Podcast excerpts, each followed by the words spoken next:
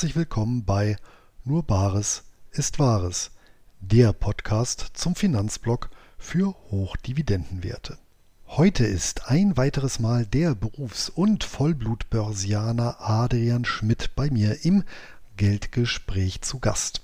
Nachdem wir in unserem ersten Geldgespräch eine eher übergeordnete Perspektive auf die Terminmärkte eingenommen haben, wollen wir diesmal in die operative Tiefe abtauchen. Auf vielfachen Wunsch gehen wir Stück für Stück den typisierten Anlageprozess eines Stillhaltergeschäfts durch. Bevor es mit dem eigentlichen Thema losgeht, möchte ich jedoch noch den Sponsor dieser Folge vorstellen. Und das ist Athletic Greens. Von Voltaire stammt die Erkenntnis, dass wir in der ersten Hälfte unseres Lebens unsere Gesundheit opfern, um Geld zu erwerben. In der zweiten Hälfte opfern wir unser Geld, um die Gesundheit wiederzuerlangen. Das wäre natürlich allzu schade um die vielen schönen Dividenden, weshalb tägliche körperliche Ertüchtigung für mich zum Wohlsein einfach dazugehört. Das ist übrigens auch prima zum Podcast hören. Und genau an dieser Stelle unterstützt mich Athletic Greens mit AG1, einem seit über zehn Jahren durch Ärzte und Ernährungswissenschaftler kontinuierlich weiterentwickelten Nahrungsergänzungsmittel mit 75 abgestimmten Vitaminen und Mineralstoffen. Eben alles, was man so braucht, um groß und stark zu bleiben. Aktuell gehört das tägliche Glas Wasser mit einem Löffel hochkonzentriertem Gemüse zu meinem festen Ritual. Geschmacklich weckt das Getränk Kindheitserinnerungen an Huber Bubber Kaugummis. Im Abgang dominieren frische Grasaromen. Was hat mir AG1 gebracht? Nun, fürs Erste regeneriere ich gefühlt schneller und erreiche früher wieder die volle Leistungsfähigkeit. Für mich persönlich nicht relevant, aber der Vollständigkeit halber sei erwähnt, dass AG1 rein pflanzlich sowie laktose- und glutenfrei ist. Sollte also allseits bekömmlich sein. Hört sich interessant an? Im Moment gibt es eine Aktion exklusiv für alle Hörer meines Podcasts. Unter athleticgreens.com-bares erhaltet ihr kostenlos einen Jahresvorrat an Vitamin D3 und 5 Travel Packs zu eurer AG1 Bestellung gratis dazu. Nochmal zum Notieren. Die Adresse lautet athleticgreens.com-bares und ist auch in der Podcast-Beschreibung und im dazugehörigen Blogbeitrag hinterlegt. Und damit gebe ich ab an die heutige Folge. Heute bei mir zum zweiten Mal im Geldgespräch zu Gast ist der ehemalige Terminmarktprofi und heutige Geschäftsführer der Finanzbildungsplattform Finment. Hallo nach Berlin und herzlich willkommen ein weiteres Mal, Adrian Schmidt. Servus, grüßt euch. Hallo Adrian. So, nachdem wir bei unserem ersten Gespräch ja so ein bisschen die Metaperspektive zum Thema Geld, Kapitalanlage eingenommen haben und du ja von deiner Vergangenheit auch als Terminhändler ja berichtet hast. Wer möchte, kann sich das Gespräch ja und wer es verpasst hat, nochmal zu Gemüte führen. Das waren ja auch äh, sehr interessante Einblicke. Ich persönlich fand besonders interessant ähm, zu erfahren, wer denn so eigentlich immer die Gegenparts annimmt, wenn wir insbesondere an den Terminmärkten handeln. Ja, und heute wollen wir mal ein bisschen mehr in Medias Res gehen. Das heißt, es kamen recht viele Rückfragen zu dem Gespräch, zum Terminmarkt selber, zum Handel, beziehungsweise hier insbesondere zum Thema Optionen. Und um das Ganze ein bisschen einzugrenzen, damit wir nicht ausufern, würde ich das gerne heute etwas verengen auf das Thema Stillhaltergeschäfte. Also hier setzen wir tatsächlich so ein bisschen Grundkenntnisse voraus. Wie gesagt, vielleicht auch das erste Gespräch ansehen. Da vermitteln wir auch schon so ein bisschen was. Ansonsten ähm, gibt es ja noch verschiedene andere Möglichkeiten, sich da kundig zu machen. Und ja, heute wollen wir uns so ein paar Handelsparameter angucken und dass du da auch ein bisschen aus deinem Erfahrungsschatz berichten kannst. Super, nee, so machen wir das. Vielleicht als Info, wenn jetzt jemand noch nicht bei war. Ähm, Luis, wo finden die das äh, letzte Interview? Das finden Sie bei mir auf dem Blog unter nurbareseswahres.de. Einfach in der Suchmaske Adrian Schmidt eingeben. Ich werde das Gespräch aber auch nochmal hier in den Notizen zur Folge ähm, verlinken und dann ist das Problem okay, super. erreichbar. Ja. Genau. Ja, vielleicht nochmal ganz kurz, äh, Adrian, was würdest du denn sagen, für wen sind eigentlich so klassische Stillhaltergeschäfte, wirklich jetzt erstmal so plain vanilla, also geeignet? Für welchen Anlegertyp? Ähm, also Optionen als solches und äh, gerade wenn es darum geht, Stillhaltergeschäfte zu tätigen, ähm, sollte jeder auf jeden Fall erstmal sich einlesen, dass er versteht, um was es sich handelt. Ähm, es kann auch ein Anfänger machen. Ähm, viele Profis oder lang, lange Börsianer, die schon 30, 40 Jahre äh, aktiv sind, die beschränken sich halt nur auf Aktien. Die nutzen das zum Beispiel gar nicht. Also pauschal kann man das gar nicht sagen. Ich würde mal sagen, jeder ist dafür geeignet, wenn er sich vorher mit dem Thema beschäftigt und äh, wenn er sich der Frage stellt, Risikomanagement, was bedeutet das für mich? Ähm, dann ist das alles nicht dramatisch. Dann habe ich eine gute Möglichkeit, gerade in Zeiten, wo ich eine hohe Inflation habe, Negativzins auf dem Konto und bin mir jetzt nicht ganz sicher, welche, sagen wir mal, langfristige Strategien ich halten soll über Stillhaltergeschäfte Renditen, Cashflow zu generieren.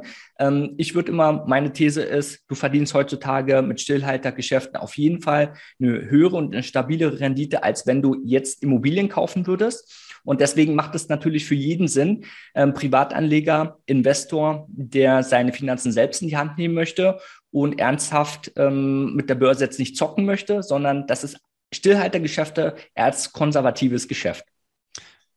Und ein sehr mechanisches, wie ich dann glaube ich auch hinzufügen würde. Also wirklich, ähm, ich denke, das ist auch noch so ein Thema.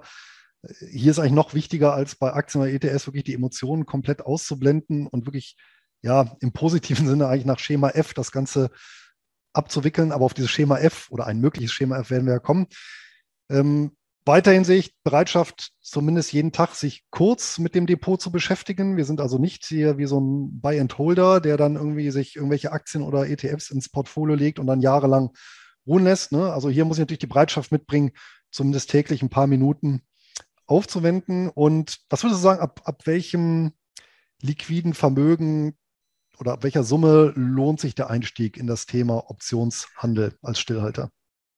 Mm, da werden viele jetzt erstmal zusammenzucken, aber aus meiner Sicht macht es erst Sinn ähm, ab 25.000 Euro, ähm, dass man sagt, äh, da äh, habe ich dann wirklich ähm, einen vernünftigen Rahmen, um nicht nur ein, zwei Positionen, sondern vielleicht auch drei, vier Positionen permanent zu schreiben, um Cashflow zu generieren, ähm, dass ich da die Flexibilität habe, im Sinne der Portfoliotheorie eine gewisse Streuung. Alle Konten, die sind sonst vom Risiko ein bisschen zu sehr überhebelt. Und wenn ich mir die prozentuale Schwankung sonst anschauen muss, gerade für einen Anfänger oder jemand, der nicht viel, äh, nicht so viel Geld hat, der kommt dann schnell ins Grübeln und wenn er dann irgendwo mal einen schlechten Trade hat, dann hört er wieder auf zu handeln oder kriegt es mit der Angst zu tun. Und äh, da halt der Tipp vielleicht erstmal ansparen ähm, oder dann in ETFs Kapital aufbauen, um dann zu sagen, ähm, ich gehe das Thema jetzt vielleicht erstmal theoretisch an und später ab 25.000 Euro macht es auf jeden Fall Sinn. Mhm. In Ordnung. Und ja, dann nochmal eine Selbstverständlichkeit. Natürlich muss ich ein Depot haben bei einem Optionsbroker, also bei einem Broker, der eine Anbindung an einen äh, Terminbörse hat. Ähm, aus deiner Sicht eher Optionen in den USA handeln oder in Europa? Das ist eigentlich egal. Ähm, automatisch wirst du mehr Optionen in den USA handeln, weil du hast viel mehr Auswahl, mhm. kriegst zum Teil bessere Liquidität und eine höhere Prämie. Mhm. Und wer einsteigt, was ich persönlich empfehlen würde, um so ein Gefühl dafür zu bekommen, wäre tatsächlich so ein Paper-Account äh, anzulegen. Die gibt es ja auch die Möglichkeit, also quasi ein Übungskonto. Das wird ja dann auch, glaube ich, mit einer, ja, kann man ja einstellen, glaube ich, mit einer Standardsumme dann ausgestattet, mit der höheren. Und da kann man dann sich durchaus mal ein bisschen, bisschen versuchen, ähm, um auch so ein bisschen das Gefühl zu bekommen, wie da, sagen wir, das, der, der technische Ablauf da auch ist. Weil ich meine, da muss genau. man auch jetzt mal dran gewöhnen, dass man zum Beispiel verkauft, was man nicht hat und nicht kauft. so Kleinigkeiten. Aber da vielleicht als Hinweis, Ähm, wir machen bei uns in den Trainings das auch so, dass wir sagen, wir bringen den Leuten erstmal das bei, ja, dass sie auch einen Handelsplan haben, wissen, vor was sie schützen müssen, Risikomanagement, Erwartungen, was, was kann ich überhaupt verdienen, ähm, Schritt für Schritt, wie gehe ich da mit der Broker-Plattform um. Da würde ich mal sagen, 70 Prozent der meisten Privatanleger kennen sich damit gar nicht aus oder haben Angst, irgendwo einen Knopf zu drücken. Ähm, eine Demo ist da erstmal gut, vielleicht ähm, den Ablauf zu üben, aber für den Handel sollte man sich nicht lange mit Demo beschäftigen, sondern ins Echtgeld gehen, weil sonst nimmt, nimmt man das nicht wahr. Und dann spielt man eher rum und Börse hat was mit der Realität zu tun. Handeln, ich muss an der Börse aktiv handeln.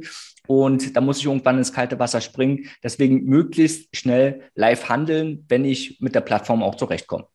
Ja, also natürlich, das Übungskonto soll da nicht zur Ausrede werden nach dem Motto, ich habe ja. nicht genug geübt. Das ist natürlich die Gefahr, das stimmt.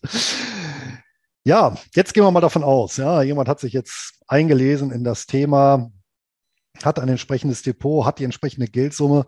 Und ich weiß, als ich selber auch mal damit angefangen habe, oder also, nee, ich glaube, das war schon der Phase, wo ich mich eingelesen habe, die, die, die Hauptfrage war für mich dann immer, naja, wie, wie finde ich denn jetzt ein geeignetes Wertpapier für ein Stillhaltergeschäft? Also wie äh, wähle ich eine, ein Wertpapier aus, auf das ich dann, äh, nehmen wir mal an, meinen ersten Put schreibe?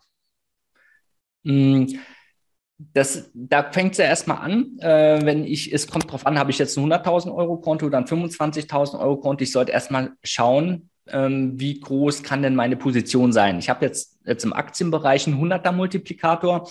Wenn jetzt eine Aktie, nennen wir jetzt mal eine US-Dollar-Aktie bei 30, 40 Dollar steht, bedeutet, bei einer Option hätte ich den Gegenwert, wenn ich angedient bekomme. Also ich gehe jetzt von aus, jeder weiß, was ein Stillhaltergeschäft ist, oder?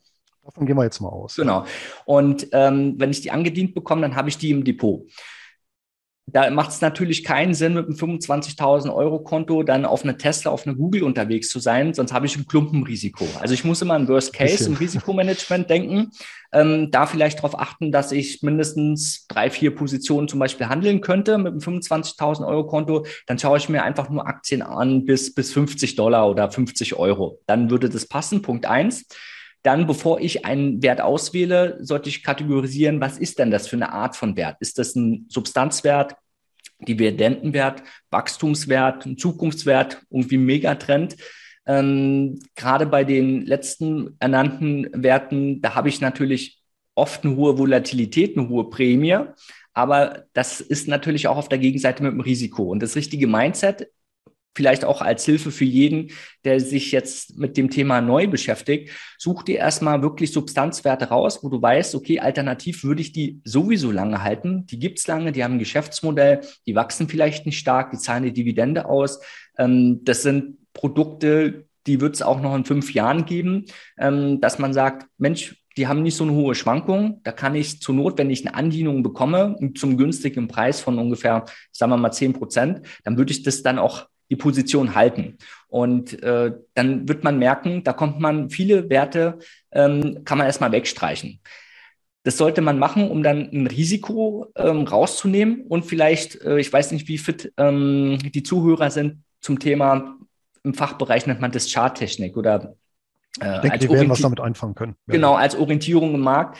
Ich würde nicht über die Griechen gehen, wie ist denn da das Delta, wie ist denn da das Theta, ähm, sondern ich würde mir immer erstmal angucken, was ist denn das für ein Wert? Ist der Wert aufwärts, ist der Wert abwärts?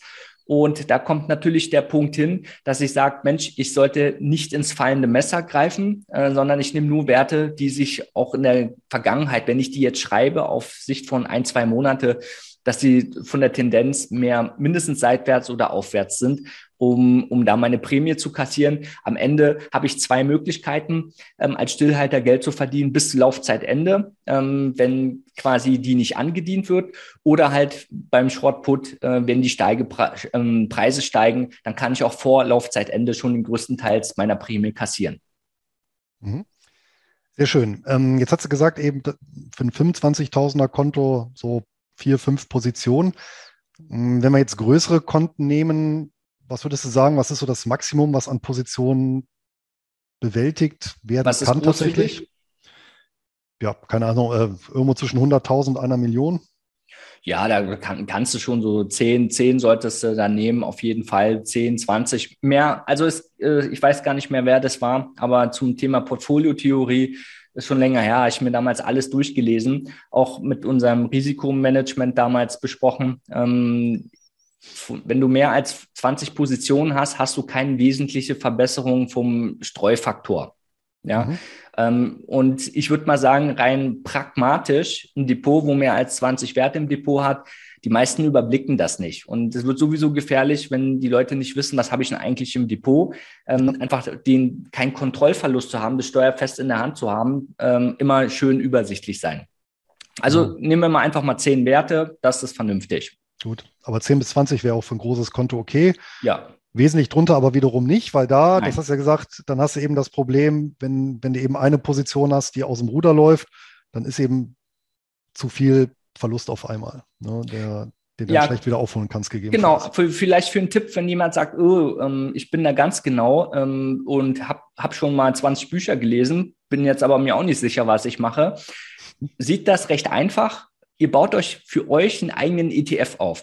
Wenn ihr einen ETF in DAX 40 investieren würdet, dann habt ihr 40 Werte. Und ihr selektiert euch die besten 10 bis 20 Werte raus und schreibt darauf ähm, Optionen. Ähm, ihr werdet merken, ihr seid nicht schlechter gestellt als der Gesamtmarkt. Im Gegenteil, wenn ihr günstig in die Optionen, in die Basiswerte reinkommt, habt ihr pauschal eine Outperformance ungefähr von 10 bis 15 Prozent ähm, von der Rendite. Deswegen, das, das äh, sollte vielen, die jetzt gerade unsicher sind oder sagen, hm, ich näher mich dem Thema langsam an, mal einen Sprung ähm, ins, ins Handeln zu kommen. Weil es macht doch gar keinen Sinn, sich Ewigkeiten mit der Theorie zu beschäftigen. Handeln hat was mit Handeln zu tun. Und wenn ich Rendite möchte, muss ich einfach aktiv sein und den nächsten Schritt gehen.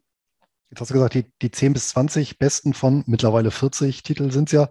Was meinst du mit besten, die jetzt in der Vergangenheit am besten gelaufen sind? Oder? Nee, also die, unter dem Aspekt ähm, Substanz. Jetzt nicht unbedingt ja, okay. die Werte, die sie gerade 50 Prozent gelaufen sind, zu sagen, ich, äh, ich schreibe da jetzt Optionen, sondern wo ich sehe, die, da gibt es auch eine Dividende.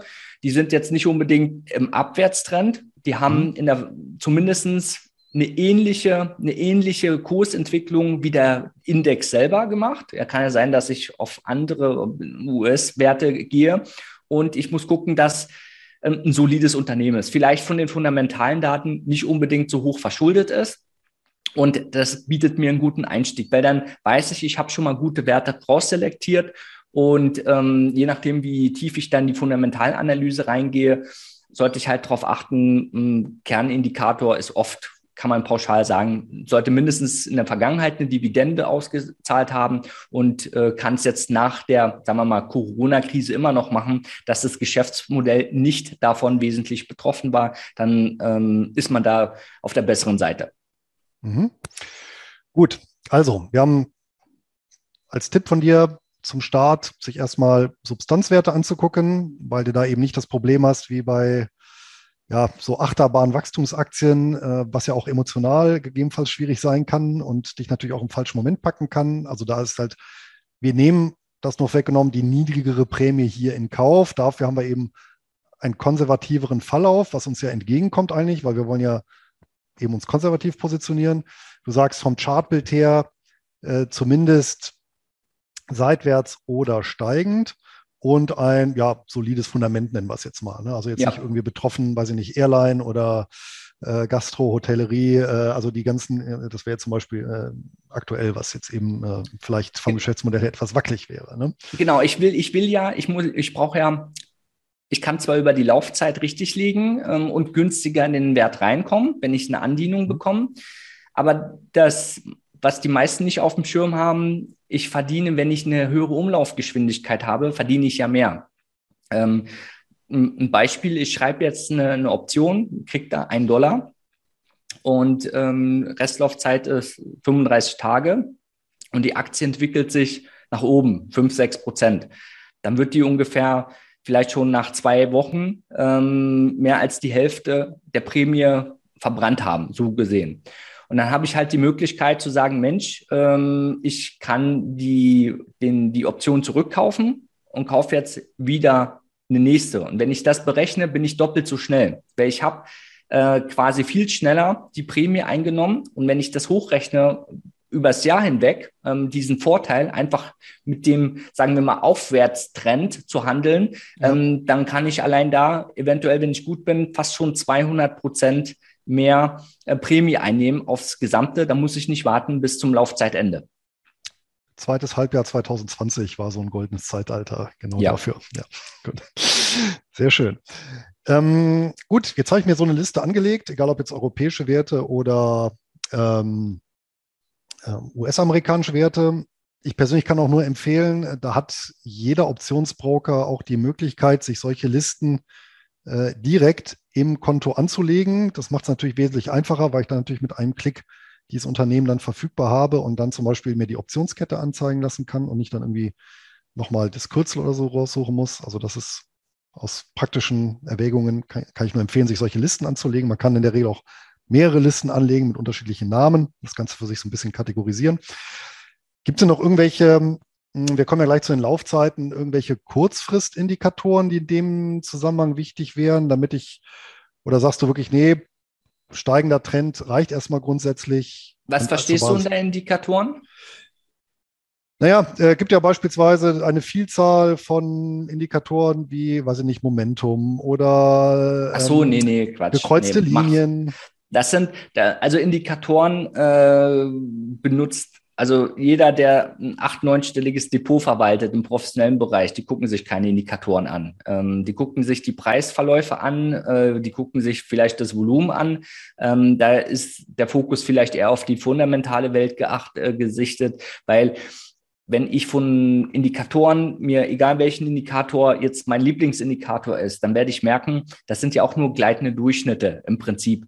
Mhm. Und äh, wenn ich mir anzeigen will, was ist oben, was ist unten, dann kann ich das auch aus dem Chartverlauf raussehen. Also da einfach darauf achten, vielleicht eher auf die, die Basis. Was ist das für ein Wert, dass ich einen Substanzwert habe, eine Dividende, den ich von vielleicht von der Philosophie auch langfristig halten würde und bereit bin, den, wenn ich sage, ich würde den jetzt kaufen, ähm, wenn ich schreibe, so irgendwie zehn Prozent drunter, auch gerne äh, dann haben möchte und sage, Mensch, ja. da bin ich froh, dann bin ich jetzt günstiger reingekommen.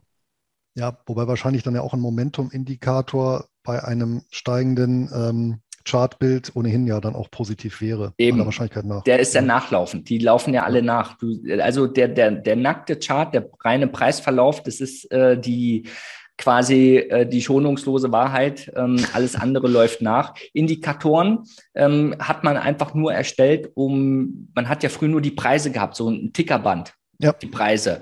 Und äh, bevor es darum ging, wie kann ich denn die Preisverläufe sehen, dass ich einfach mich orientieren kann, was ist denn eigentlich oben, was ist unten, äh, da kam die Indikatorenwelt zustande aus, aus einem datengetriebenen ähm, Hintergrund aus den 70ern, 80ern, wo es noch nicht die Möglichkeit war, großartige Charts darstellen zu lassen. Mhm. In Ordnung.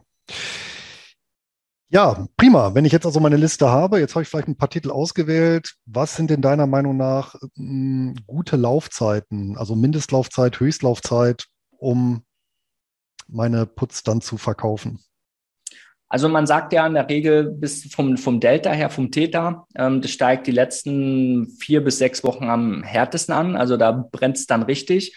Deswegen ist es ja auch so wichtig, die vorher zu selektieren, was habe ich denn da für einen Wert? Ähm, viele unterschätzen diesen Vorteil, dass ich, wenn ich sage, ich, hab, ich handle eher einen Wert im Aufwärtstrend, der von der Wahrscheinlichkeit weiter in Richtung des Trends tendiert, da verdiene ich mein Geld mit. Und die, die Auswahl als solches da sollte man darauf achten, dass die Laufzeiten vielleicht nicht länger als 45 Tage sind. Also was wir immer gern machen, gucken immer so, was um die 25 bis 35 Tage sind, aber maximal bis 45 Tage. Und äh, nicht jeder, nicht jeder Wert, der handelbar ist, hat die, die Laufzeiten zu, ja. zum, zum Angebot.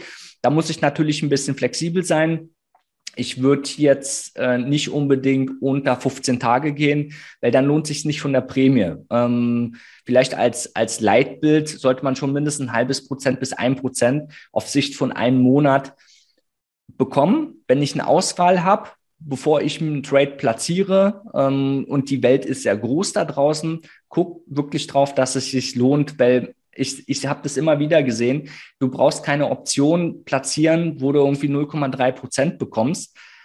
Und dann hast du noch die Ordergebühren und darfst dann nicht vergessen, was bringen mir 30, 40, 50 Euro ähm, im Endeffekt und ich habe hinten dran eine Position von 5000 Dollar dann trotzdem als angedient bekommen. Im Verhältnis von dem, was ich bekomme und irgendwo doch bereit bin, als Risiko zu zeichnen, das macht keinen Sinn, selbst wenn ich bei 90 Prozent Trefferquote liege. Also da den Anspruch wirklich hochsetzen, machen 70 Prozent der Leute falsch, dass sie gar nicht rechnen, was kriege ich denn dafür? Sich nicht von den Dollar- oder Euro-Beträgen blenden lassen, sondern einfach gucken, der Wert steht bei 40, ähm, dann will ich mindestens für, sagen wir mal, 28 Tage, dann will ich mindestens 40 Cent. Wenn ich die nicht bekomme, gucke ich mir den nächsten Wert an. Die Auswahl ist genug. Also viel Auswahl ist da. Da sind wir auch schon, wie gesagt, bei der, bei der, bei der letztendlich Gewinnmarge. Und ich finde diese 1%-Regel, finde ich persönlich auch sehr gut, weil ich die optisch ja sofort sehe. Ja, ich kann ja, wenn ich die Optionskette aufrufe ja. und ich weiß, ich möchte mal ein 1% haben, dann weiß ich ja, okay, Strike 50, okay, meine 50 Cent möchte ich mindestens haben. Ja, Machst du das auch so, ja? Ja, tatsächlich, genau. Okay. Ja. Also da kann ich auch nochmal den Tipp geben, immer ähm, halt's einfach, ähm, so dass du vielleicht auch ohne Technik klarkommst. Pi mal Daumen auf den ersten Blick. Das fördert e-, enorm die Handlungssicherheit. Ähm, also früher im Handel, man kann sich natürlich alles anzeigen lassen, aber wenn du schnell handelst, du musst immer im Gefühl haben, wo liegst du denn gerade? Ist das günstig? Ist das teuer? Ähm, egal, ob du Optionskombination hast oder ob du Aktien kaufst, oder Execution, du musst schnell sein. Da hast du nicht die Wahl, großartig erstmal nach was nachzugucken. Und genauso mit der Drei-Finger-Methode kannst du gucken, ein Prozent, wo liege ich da? Das passt, da kannst du nicht viel falsch machen. Genau. Und ja, genau, brauchst du nicht mehr Excel oder einen Taschenrechner anschmeißen. Geht einfach so. Das stimmt. Genau, eng damit verknüpft ist ja, mh, hm, wo setze ich denn dann klar, hängt immer ein bisschen vom, von der Gesamtkombination ab, aber so in etwa den, den Strike. Also wenn ich einen Put verkaufe, wie tief sollte ich dann bei so einem, sagen wir mal, so einem klassischen durchschnittlichen Substanzwert mit mäßig steigendem Chartbild, soliden Fundamentaldaten, hm, wenn ich da so ein Prozent erzielen möchte, in einem, ja, sagen wir mal, durchschnittlichen Marktumfeld, wie viel Abschlag soll ich denn da nehmen? Wie weit soll ich aus dem Geld gehen? Das hängt ja ab. Zum Beispiel, wir haben wie du äh, genannt hast, äh, zweite Halbjahr 2020. Wir haben für DAX-Werte zum Teil ähm, auf drei, vier Wochen 10% Prämie bekommen. Ja, das war wirklich heftig. Und da mussten wir gar nicht weit weg liegen. Da waren wir zum Teil auch nur zehn Prozent entfernt. Also das war ein Paradies. Da hat es richtig gerappelt. In Zeiten, wo die Volatilität nicht so hoch ist, also man, wenn man sich dann mit den Griechen mal beschäftigt, wie, aus was setzt sich denn ein, eine Option äh, zusammen, dann spielt eher so ein, Faktor mit eine Rolle, zum Beispiel als kleiner Tipp Nachrichtentermin. Weil äh, vor den Nachrichtentermin eine Woche oder zwei Wochen vorher, Quartalzahlen, sind die Optionen immer teuer. Da werden die Optionshändler immer angelockt wie die Fliegen ans Licht. Ähm, und je nachdem, wenn es dann Kurssprünge gibt, dann versuchen sie irgendwo damit klarzukommen. Also da ist wichtig, dass ich im Verhältnis vielleicht als ähm, ATR ähm, im Bereich ja, mindestens eins entfernt bin, aber so Pi mal Daumen ungefähr zwischen fünf und zehn Prozent vom aktuellen Preis als Abschlag. Ja, vielleicht nochmal ATR, das wissen wahrscheinlich nicht alle. Ja, das ist durchschnittliche Schwankungsbreite über eine gewisse Periode. Okay. Und was vielleicht extrem viel hilft, guckt euch keine Tageschart an, sondern guckt euch Wochencharts an. Dann habt ihr ein klares Bild im Verlauf, was, was hat denn die Aktie zum Beispiel die letzten zwei Jahre gemacht. Ähm, und da könnt ihr auch ganz einfach gucken von links nach rechts, selbst wenn ihr einen Linienchart verwendet. Ähm, wenn es darum geht, nicht sich selbst die Charts zurecht zu gucken, weil man kann sich ja irgendwann dann so hindrehen, dass man sagt, na passt doch. Äh, der, der Selbstbetrug ist nicht ganz weit, dass man sagt, okay, ich, ich schütze mich auch vor meiner Euphorie selber, gerade wenn es gut läuft und ich so eine Phase habe, egal was ich mache, überall verdiene ich Geld, ähm, dann wird es ein bisschen gefährlich. Also man muss da eine feste Struktur haben. Zum Beispiel, wir, wir machen, wir kommen ja aus der Weiterbildung auch und haben viel mit, mit Händlern gearbeitet. Die haben ja schon zum Teil ja 200, 300 Millionen Portfolios verwaltet. Die kennen äh, den Börsenhandel in- und auswendig. Und unser Job war halt, wie, wie können wir mehr Sicherheit reinbringen? Ähm, wie können wir mehr Struktur reinbringen von, von der Anwendung mit Software, Tools, und auch die, die Profitabilität erhöhen. Und genau das war halt der, der Schwerpunkt. Einfach, wie erklärst du jemand das, dass er das, was er sowieso schon gut macht, dass er es nochmal besser machen kann. Und da hat einfach so banale Sachen ähm, geholfen. Sag ich, guck, als erstes guck sie das an, würdest du den noch nehmen? Na, den würde ich jetzt nicht nehmen, dann nehme ich den. Hat aber einen extrem weiten Auswurf ähm, auf die Performance, weil ich natürlich dann diesen, diese kleine Stellschraube im Skalierungseffekt, im Synergieeffekt im, im Handel habe. Und erst recht, wenn ich dann irgendwo ein 200, 300 Millionen äh, Portfolio handel, das ist richtig dreieckig Geld. Ne? Ja, aber gut, prozentual natürlich auch bei einem kleineren Portfolio dann. Ne? Das ja, ist ja, aber ja gleich, das ist genau. ja die Gefahr, weil zum ja. Beispiel, wenn ich jetzt mit einem 25.000 Euro Konto handle, mhm. ähm, die meisten sind da tolerant, ach naja, irgendwie 5 Dollar oder 10 Dollar mehr oder weniger, äh, da guckt man nicht so drauf.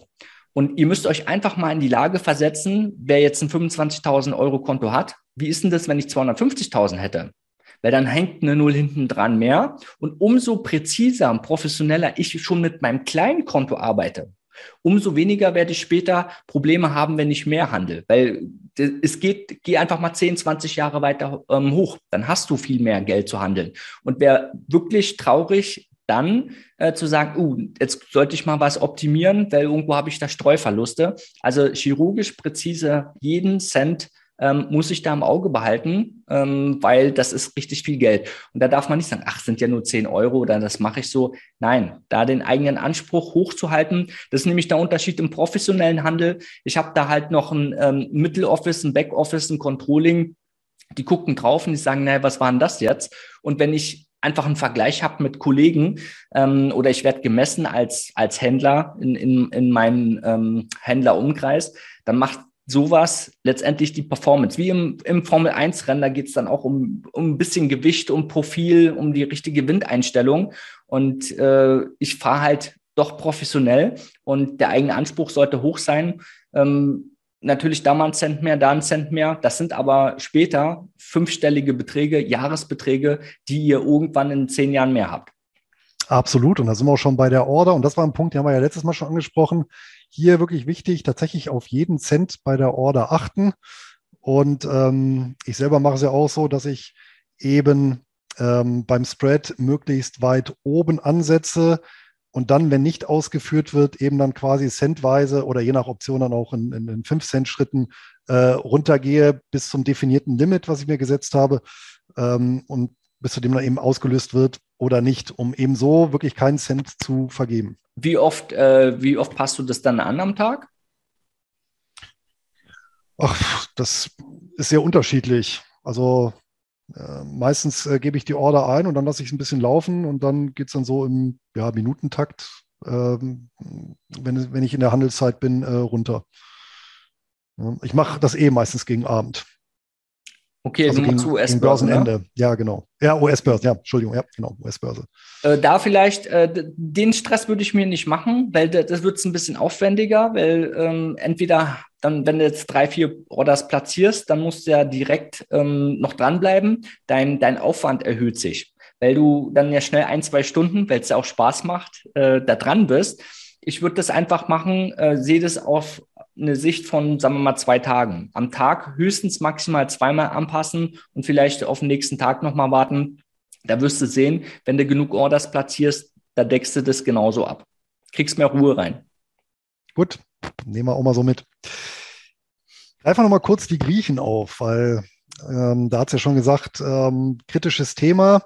Äh, wenn man mal guckt, ähm, tatsächlich ist ja so, dass im Prinzip die Erfinder der Griechen äh, bei der Anwendung ihrer eigenen Theorie ja auch Schiffbruch erlitten haben. Bei der berühmten LTCM-Krise war ja nun, wie soll ich sagen, nicht gerade ein Ritterschlag ähm, für die ja, Optionspreistheorie, für die, ja, für die die ja sogar Nobelpreis gekürt wurden. Ähm, nutzt du denn selber oder, oder hältst du es für sinnvoll, irgendwas von den Griechen zu nutzen? Also das Einzige, wo ich so ein bisschen drauf gucke, ist tatsächlich das Delta, äh, aber jetzt auch nicht als maßgeblicher Kaufindikator, sondern mehr so zur, äh, ja, so als ganz grober Risikoparameter, um äh, das so ein bisschen einzuschätzen. Also erstmal zu deiner Aussage zu dem 1998 pleitegegangenen ähm, LTCM-Hedgefonds. Äh, die haben sich an die Griechen gehalten, ja. Ähm, denen ihr Problem war aber, die hatten kein Risikomanagement oder beziehungsweise waren gnadenlos e überhebelt. Und wenn du, wenn du von vornherein immer den Börsenhandel übers Risikomanagement rangehst, du sagst erstmal, guck, Moment mal, wie würde ich denn im Worst Case dastehen? Bin ich überhaupt bereit, das Risiko zu tragen? Mhm. Anhand dessen, ähm, das ist schon mal, sagen wir, ein Dreiviertel der Miete. Äh, die Griechen selber verwenden wir gar nicht. Und wenn ich zu die letzten 25 Jahre zurückblicke, die Händler, die nur auf die Griechen schauen ähm, und aufgrund der Griechen ihre Positionsauswahl betrieben haben, das waren nicht die, die wirklich gut Geld verdient haben. Bei uns war es immer so, die Leute, die sich an der Orientierung im Markt an den Charts orientiert haben, die haben wesentlich mehr verdient, weil die Griechen, wenn, wenn wir jetzt mal ansprechen, äh, Volatilität, Theta ist klar, Laufzeit, mh, hm, Delta ist natürlich, hängt davon ab, wie weit ich ähm, entfernt meine Shortputs schreibe. Da gibt es auch manche Theorien, dass man das ansetzt. Ähm, aber wir haben das einfach als Praktiker über Jahre auch mit, mit Kollegen ähm, umgesetzt. Da kam immer mehr bei raus. Ähm, weil, ganz einfaches Beispiel, stellt euch vor, ihr habt äh, Händler A, handelt einen Wert, der im Aufwärtstrend ist, und Händler B handelt einen Wert, der im Abwärtstrend ist. Ist es logisch, wenn der Wert im Abwärtstrend ist, ist die Volatilität höher. Bedeutet, einer, der nur auf die Griechen schaut, der wird da wie die Fliege ans Licht angezogen, sagt, hm, da kriege ich eine höhere Prämie. Vom Risikomanagement tiefgründiger habe ich aber den mathematischen Nachteil auf meiner Seite. Und dann habe ich vielleicht ein Problem, dass ich angedient bekomme äh, und dann fahre ich hinterher ein Riesenrisiko. Weil wenn ich eine Aktie, selbst wenn ich einen 50er Put schreibe und äh, die Aktie befindet sich bei 58 und der fällt weiter, ist bei 45, dann habe ich vielleicht ein Prozent 50 Cent verdient. Ähm, aber spätestens, wenn die bei 45 steht und ich angedient worden bin, habe ich ein viel höheres Risiko. Und das Risiko habe ich nicht, wenn ich Werte handle, die eher im Aufwärtstrend sind. Das ist ein Riesenvorteil. Deswegen würde ich immer sagen, die Griechen sollte man zwar wissen, was es ist, aber um die Auswahl zu treffen, die Selektierung, die Vorselektierung ist entscheidend für den Erfolg. Was handle ich da für einen Wert? Passt der überhaupt von der Portfoliogröße? Wenn ich ein kleines Konto habe, habe ich verschiedene, ähm, dass ich das Risiko streuen kann. Und dann passt das, wenn der nicht, ich sollte nicht gegen den Trend handeln. Also mhm. es gab ja mal weiße Börsianer, die haben gesagt, greif nicht ins fallende Wasser, ähm, fallende Ma Messer. Bedeutet, nicht gegen den Trend handeln. Und wenn ich darauf achte und mich eher da Richtung Charts orientiere, ähm, sowas zum Beispiel bei uns in den Trainings ähm, habe ich auch immer wieder gesehen, du kannst mit, wir haben das mal früher gemacht, viele Veranstaltungen gehabt mit 100 Leuten und Charts gezeigt. Was denkt ihr, was ist das? Du glaubst gar nicht, was du für Aussagen bekommst. Da sind Werte gestiegen, dann sagt man, der ist ja grottenshort oder der ist ja seitwärts. Die Interpretationen, da wird es dann schwierig. Und wenn ich aufgrund von Fehlinterpretationen meinen Börsenhandel stemme als Fundament, dann brauche ich mich nicht wundern, wenn es dann nicht so mit der Rendite hinhaut, weil pauschal äh, gehe ich von aus, ähm, die meisten, die jetzt können sich auch angesprochen fühlen, ähm, Stillhaltergeschäfte betreiben mit einem vernünftigen Risiko, die machen schon mehr als ein Gesamtmarkt. So zehn Prozent soll schon im Jahr bei rauskommen. Aber wenn ich das nicht habe, ähm, liegt es meistens daran, dass mir irgendein Wert quer durchs Depot gerannt ist und ein Wert irgendwie sechs, sieben erfolgreich geschriebene Option dann komplett kaputt macht. Mhm. Und das Problem liegt eigentlich vorher in der Selektierung. Was habe ich für einen Wert und wie ist er aufgestellt? Diese Qualitätsvorselektierung ist enorm wichtig. Und erst dann, wenn ich diese Wert habe, kann ich sagen, okay, jetzt schaue ich mal, ähm, zum Beispiel bei mir in der Optionschain, was kriege ich denn für Laufzeiten? Ähm, was nehme ich denn für einen Basiswert? Und äh, was gibt es denn für eine Prämie? Und wenn ich da keine 1% bekomme, dann handle ich den nicht. Also diese, diese, du brauchst halt wirklich einen Handelsplan und äh, ich wundere mich immer wieder, die Leute schreiben sich das gar nicht auf. Die sagen, ach, ich wähle das aus. Es geht ja schnell Richtig, und ja. du kassierst ja auch. Und wenn du 90 Prozent Trefferquote hast, dann ist dein Ego so groß, dann kann dir da auch keiner was nehmen. Dann sagt so, komm, das nehme ich auch noch mit. Und dann fängt es nämlich an. Ach, komm, dann nehme ich jetzt drei Optionen anstatt eine. Und ich habe alles vorher weggeschmissen. Da werden die Fehler gemacht, die hinten raus dafür sorgen, dass man doch ein kleines Konto mal 30 Prozent im Minus hat. Und das darf einfach nicht vorkommen. Ja. Wobei man sich dann wahrscheinlich auch noch die 90 Prozent schön geredet hat, äh, weil man natürlich den Blick verengt hat auf die erfolgreichen Trades. Ja. ja und äh, das zweite ist auch ein ganz wichtiger Punkt. Ähm, Regelwerk, äh, auch dazu hatte ich ja meine Podcast-Folge veröffentlicht, natürlich immer verschriftlicht. Ja, also wirklich ganz klassisch niedergeschrieben. Ähm, ja, das hilft natürlich, das in Erinnerung zu behalten. Und äh, finde ich persönlich auch, wenn man es tatsächlich, ja, sich am besten in, in wenigen Punkten so notiert, dass man es wirklich neben den Rechner legen kann, äh, dient das auch so ein Stück weit der Selbstdisziplinierung und ähm, ja, lässt einen dann doch äh, immer die nötige Demut, sag ich mal, äh, wirken. Ja. Ja, also da vielleicht noch als Tipp, jeder, der denkt, oh, da habe ich ja, äh, fühle ich mich gerade angesprochen, ich glaube, da habe ich so eine Position. Die Fehlerregel, was wir den Leuten immer beibringen, ist, in dem Moment, wo du einen Fehler erkennst, sofort korrigieren. Nicht zu sagen, nee, ich den nehme ich ihm die Position trotzdem. Wenn du merkst, irgendwas ist außerhalb dessen, was du eigentlich vorhattest, egal ob das im Plus oder Minus ist, sofort closen, weg damit. Ähm, die Psychologie spielt eine Riesenrolle. Ähm, es ist ja weit verbreitet. Es gibt ja viele, die nur Stillhaltergeschäfte machen, aber aus meiner Sicht halt nicht wirklich so tiefgründig, wo man sagt, hm, das ist perfekt. Die sind zwar erfolgreich aufgrund der, der hohen Trefferquote, aber stell dir einfach vor, um sich selbst zu prüfen, wenn du keinen Handelsplan hast für dich, äh, an den du dich auch immer hältst. Ja, es ist ja schön und gut, wenn du ihn aufschreibst, aber wenn du selber merkst, ich halte ihn gar nicht ein, ich, ich orientiere mich nur daran, dann nimmst du dich selbst nicht ernst.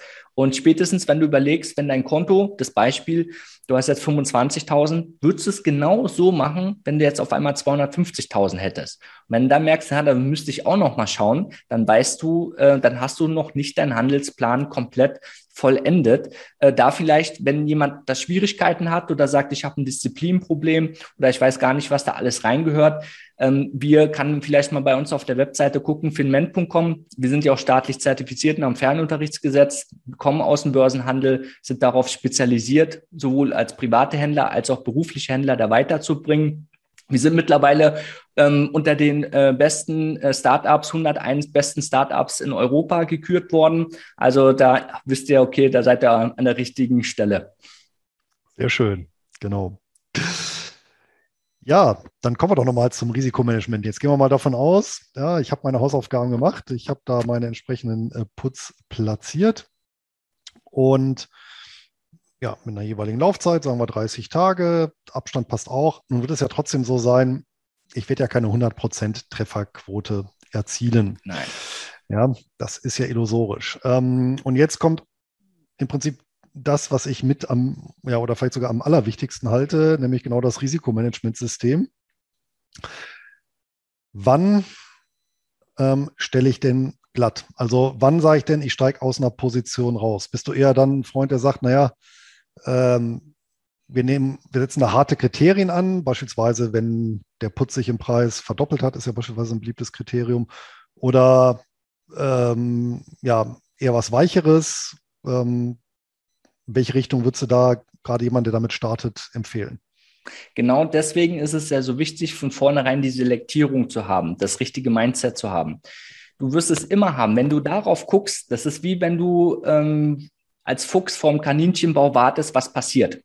Und äh, die geschriebene Option, die haben schnell mal eine Schwankung, dass die, wenn du einen Dollar kassiert hast, dann steht er auf einmal bei 1,70. Ja, das kommt vor.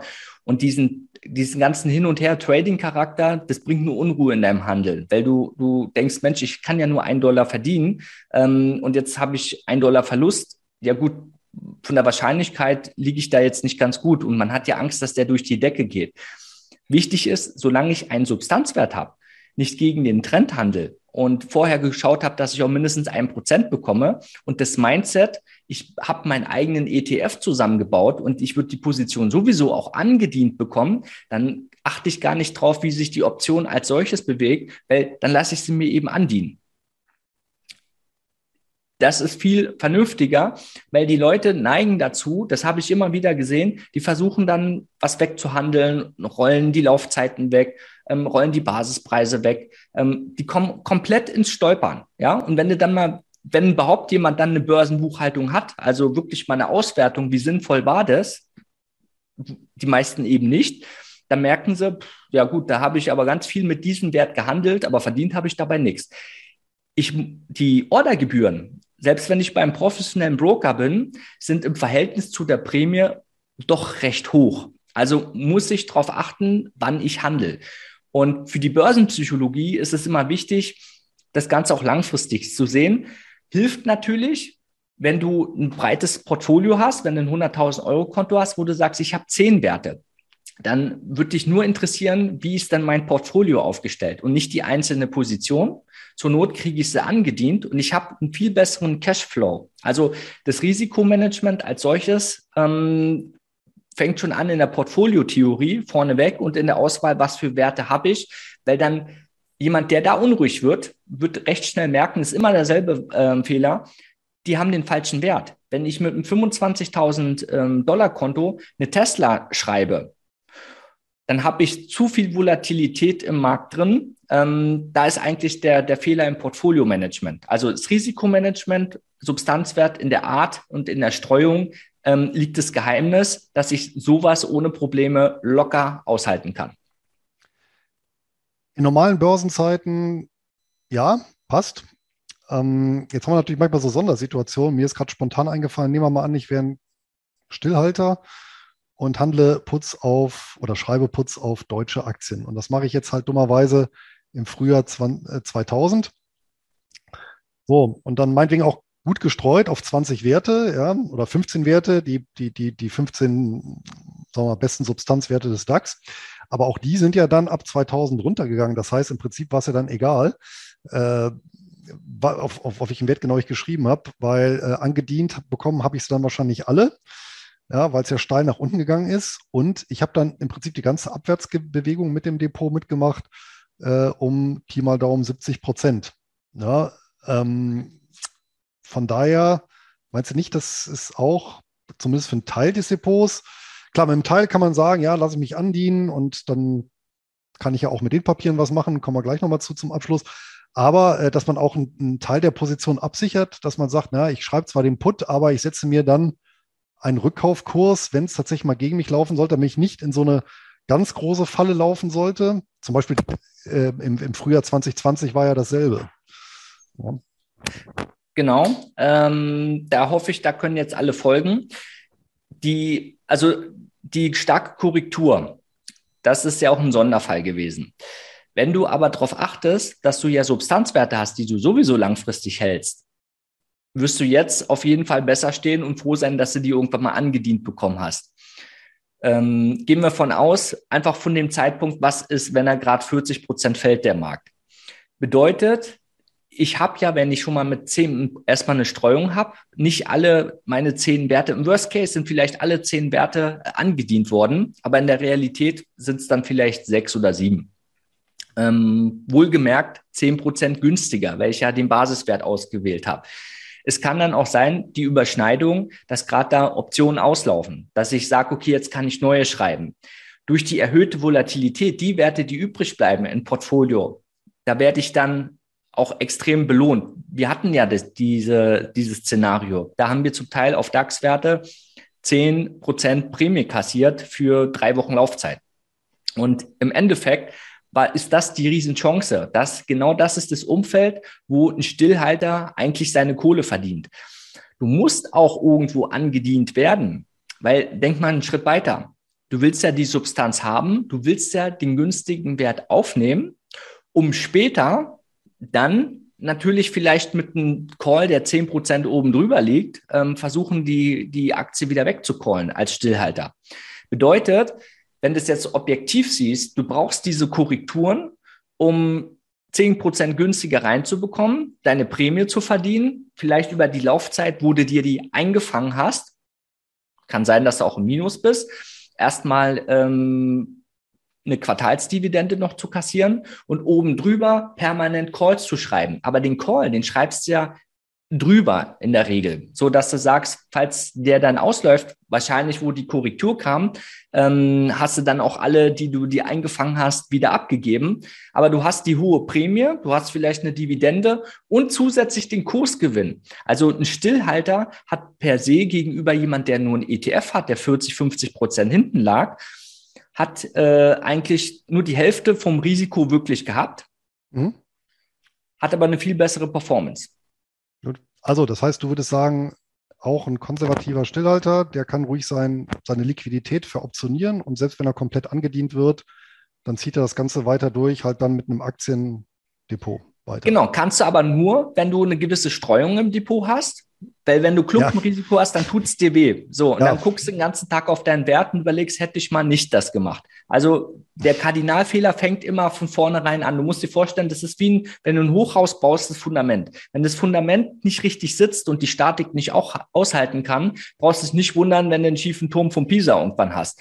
Und der, der Punkt, dass du erstmal das Risikomanagement hast, in der Qualitätsauswahl die Substanz hast, klar hast du vielleicht ein, zwei Ausfälle, die irgendwo massiv gegen dich gehen. Aber dafür hast du auch die Werte, die, die einfach die Prämie einfahren.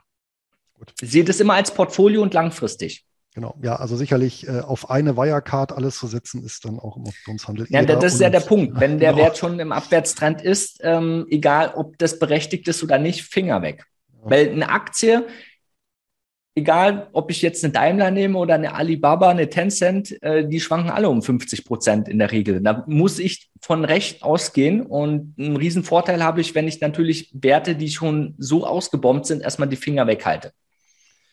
Dann hatten wir uns aber andere Gelegenheit schon mal unterhalten zu einem beliebten Punkt, ähm, Thema Rollen in dem Zusammenhang. Das heißt, wenn ich eine schlecht laufende Position habe, dass ich die glatt stelle und dann auf dieselbe Position nochmal einen äh, Put schreibe, dann mit ähm, anderer Laufzeit beispielsweise oder anderem Strike, sodass ich quasi versuche, im Prinzip das zu schieben, nennen wir es mal.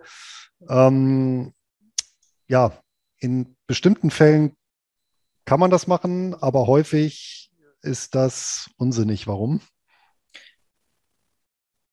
Na, der Ursprung kommt aus den 70ern, 80ern. Ähm, Im amerikanischen Broker-Milieu ähm, hat man früher Kunden angerufen, haben gesagt, ich habe hier eine Idee, handeln wir mal auf dem Weizen oder auf Aktien irgendwas oder Euro-Dollar. Da gab es jetzt nicht so viel Auswahl zum Handeln. Und dann hat man sich einfach einen Marketing-Trick überlegt, wie kann der Kunde immer nur verdienen. Ähm, der Broker hat natürlich Interesse gehabt. Die haben zum Teil zwei, drei Prozent Kommission gehabt, Churning betrieben. Also die haben darüber Geld verdient über die Kommission und haben einfach gesagt, wenn was nicht gelaufen ist, wir rollen das. Du hast ja gar keinen Verlust. Ähm, wir haben jetzt wieder die neue Chance und hatten da quasi einen nahtlosen ähm, Überlauf. Rein faktisch im professionellen Handel würde äh, dir der Risikomanager sagen, ja gut, ähm, Luis, schön und gut, wenn du rollst, aber trotzdem, du rollst ja dein Problem weg, bedeutet, du realisierst einen Verlust, um quasi in eine Position oder eine Situation, die sowieso nicht gut läuft, ähm, schon wieder reinzuhandeln. Und wenn du, wenn du da nicht auf die Basis achtest und du bist, hast einen Wert im Abwärtstrend, da kannst du schön monatelang im Abwärtstrend mitrollen. Und pauschal ist es so, wenn ich einen Short Put habe, äh, der angedient wird oder ein Short Put Risikoprofil unter dem Basispreis hat ein 1 zu 1 ähm, Verhältnis, wie wenn ich die Aktie direkt habe. Und da muss man sagen, das macht sowieso keinen Sinn, ähm, wenn ich ein Prozent Prämie kassieren kann und dann 50 Prozent Drawdown habe in dem Wert, wie äh, oft muss ich da verdienen, um einfach einen Drawdown, den ich mir vielleicht mal einfange, wieder zu kompensieren, macht überhaupt keinen Sinn. Deswegen als Zeichen die Optionen, die euch um die Ohren fliegen, ähm, haben eigentlich ursprünglich schon das Problem gehabt in der Selektierung, in der Größe, dass die Position zu groß war für dein Depot du wahrscheinlich angelockt worden bist in die Volatilität, weil irgendwelche Nachrichten anstanden oder auch ähm, vielleicht der Wert schon einen volatilen Abwärtstrend ist und dann dir der Wert entgegenkommt. Also darauf zu reagieren, ich roll das weg, bedeutet nur, dass ich weiter ähm, da Geld äh, verbrenne. Und wenn jetzt jemand eine Statistik hat in seinem Portfolio und sich mal anschaut, warum habe ich, der, der rollt, warum, äh, wie sehen denn meine Verlierer aus, dann wird er sehen, der hat das meiste Geld immer verloren in den Werten, die er dauernd gerollt hat mhm. und gegen den Trend gehandelt hat. Ist mir gerade eingefallen, ist äh, so ein bisschen wie wenn ich im Casino äh, bei Rot und Schwarz immer meinen Einsatz verdoppel, wenn ich falsch lag, weil irgendwann werde ich ja wieder gewinnen. Das Problem ist natürlich, da kann mir natürlich auch im Casino zwischendurch die Liquidität ausgehen, wenn eben achtmal hintereinander die falsche Farbe kommt. Ne? Ja, die Börse. Was ja auch passieren kann. Wir haben immer gesagt, die Börse klärt es, ihr könnt ja alles machen, aber irgendwann wirst du auch merken, dass das nicht so funktioniert. Ähm, selbst wenn du denkst, du hältst es aus, spätestens in der Realität, wenn es dir zu bunt wird, wenn du Angst und unsicher wirst oder der Schmerz zu hoch ist, ähm, dann überlegst du dir, wie kann ich das verhindern? Daher als Tipp von vornherein viel besser vorselektieren ich, ich habe zwei Möglichkeiten nur, was ich an der Börse selbst bestimmen kann. Die Auswahl, wie ich die richtigen Werte treffe, wann steige ich ein, wann steige ich aus. Und natürlich die Vorselektierung der Qualität als solches im, in der Bestimmung, um eine Entscheidung zu treffen. Und der Rest macht mein Risikomanagement. Mein Risiko ist das Einzigste, was im Prinzip im Kern ich selbst bestimmen kann. Eine Positionsgröße, deswegen immer schön darauf achten, auf die Streuung, ähm, aber auch den Anspruch zu haben, ich handle nichts, wo ich nichts verdiene. Ähm, in Summe, ähm, wenn ich die zwei Stellschrauben ähm, optimiere, unten raus weniger Risiko, oben raus mehr Erträge, dann habe ich schon einen extremen Synergieeffekt. Pauschal jemand, der ähm, als Stillhalter das beherrscht, der hat nur das halbe Marktrisiko vom Gesamtmarktrisiko, selbst in Crash-Situationen überhaupt kein Problem. Und er wird aber, äh, man sagt ja, wenn du jetzt einen ETFs anguckst, irgendwie sechs bis acht Prozent machst du, der Stillhalter verdient unterm Strich mehr. Das bedeutet, theoretisch kannst du auch dein Risiko verdoppeln, dann bist du beim gleichen Gesamtmarktrisiko, ähm, kommst dann aber auch auf eine höhere Rendite. So, und das über Zinseszinseffekt über zehn Jahre denke ich mal, da kann jeder seine Lebensträume ähm, erfüllen. Wichtig ist, man muss so schnell wie möglich auf dieses professionelle Level kommen, ähm, weil ich habe immer wieder Leute gesehen, die zehn Jahre zwar ein bisschen Geld verdient haben, aber wenn du mal siehst, diesen Aufwand und diese Fragezeichen, die Unsicherheit und irgendwas auszusitzen, heutzutage vor zwei Jahren gar hatten wir keine Ahnung von Corona, es kann alles Mögliche kommen. Ich sage immer, ihr habt keine Zeit, was irgendwie langfristig auszusetzen. Das Leben ist zu kurz. Ihr müsst diese Zeit nutzen. Und als Stillhalter ist diese Zeit wertvoll. Und da auch der Punkt, ja. kleiner Tipp, im Aufwärtstrend handeln habe ich einen riesen Vorteil. Das ist ein Renditekicker, wo ich fast doppelt so viel mache. Du hast einen ganz wichtigen Punkt gesagt, was ein bisschen verloren gegangen ist ähm, bei äh, jetzt über die letzten Jahre. Ähm, und ich glaube, da hat jetzt auch der, der Shutdown-Crash im letzten Jahr nicht so viel dran geändert dass es auch regelmäßig an der Börse äh, lange Phasen gab, wo die Kurse eben nicht neue Höchststände erreicht haben, sondern eben stagniert haben und das runterging. Ja, und ähm, beispielsweise eben 2000 bis 2012, ja, also wer 2000 eingestiegen ist, hat seine Kurse erst 2012 wieder gesagt, nach zwölf Jahren. Kann man sich ja dann auch überlegen, wenn man 40 ist, äh, ist man dann 52 und dann steht man wieder da, ja, am, am, am selben Punkt. Und ähm, das ist auch so, finde ich persönlich, einer der, der Aspekte, was eben auch den Optionshandel so interessant macht, weil ich ja da auch in stagnieren oder auch fallenden Märkten, die fallen ja nicht permanent, ähm, durchaus auch da meinen Schnitt machen kann. Ja, ihr könnt ja mal, wenn ihr, wenn ihr unterwegs seid, äh, viele tauschen sich ja aus, sind gut vernetzt, fragt mal einfach in, in Foren nach, sag mal, wer hat mal früh Stillhaltergeschäfte gemacht und macht es heute nicht mehr. Und was war der Grund dafür? Das sind genau die Punkte, wo ich aufgezählt habe und vielleicht dann ähm, als, als Vorteil zu überlegen, Mensch, könnte mich ja auch treffen. Äh, lustige Anekdote, wir haben mal äh, für so einen Tag der offenen Tür gehabt für eine große Bank und die äh, haben so Daytrader eingeladen oder angehende Daytrader, die wollten traden lernen und davon leben und alles Mögliche. Ja, ganz überzogene Marketing-Erwartungen gehabt.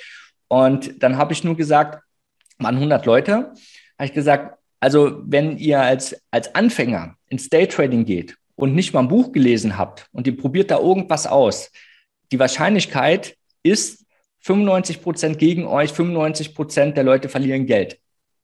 Ich habe da in die Runde geguckt. Glaubst du, einer von den 100 Leuten hat gedacht, ich könnte einer davon sein? Einer, einer der fünf, ne?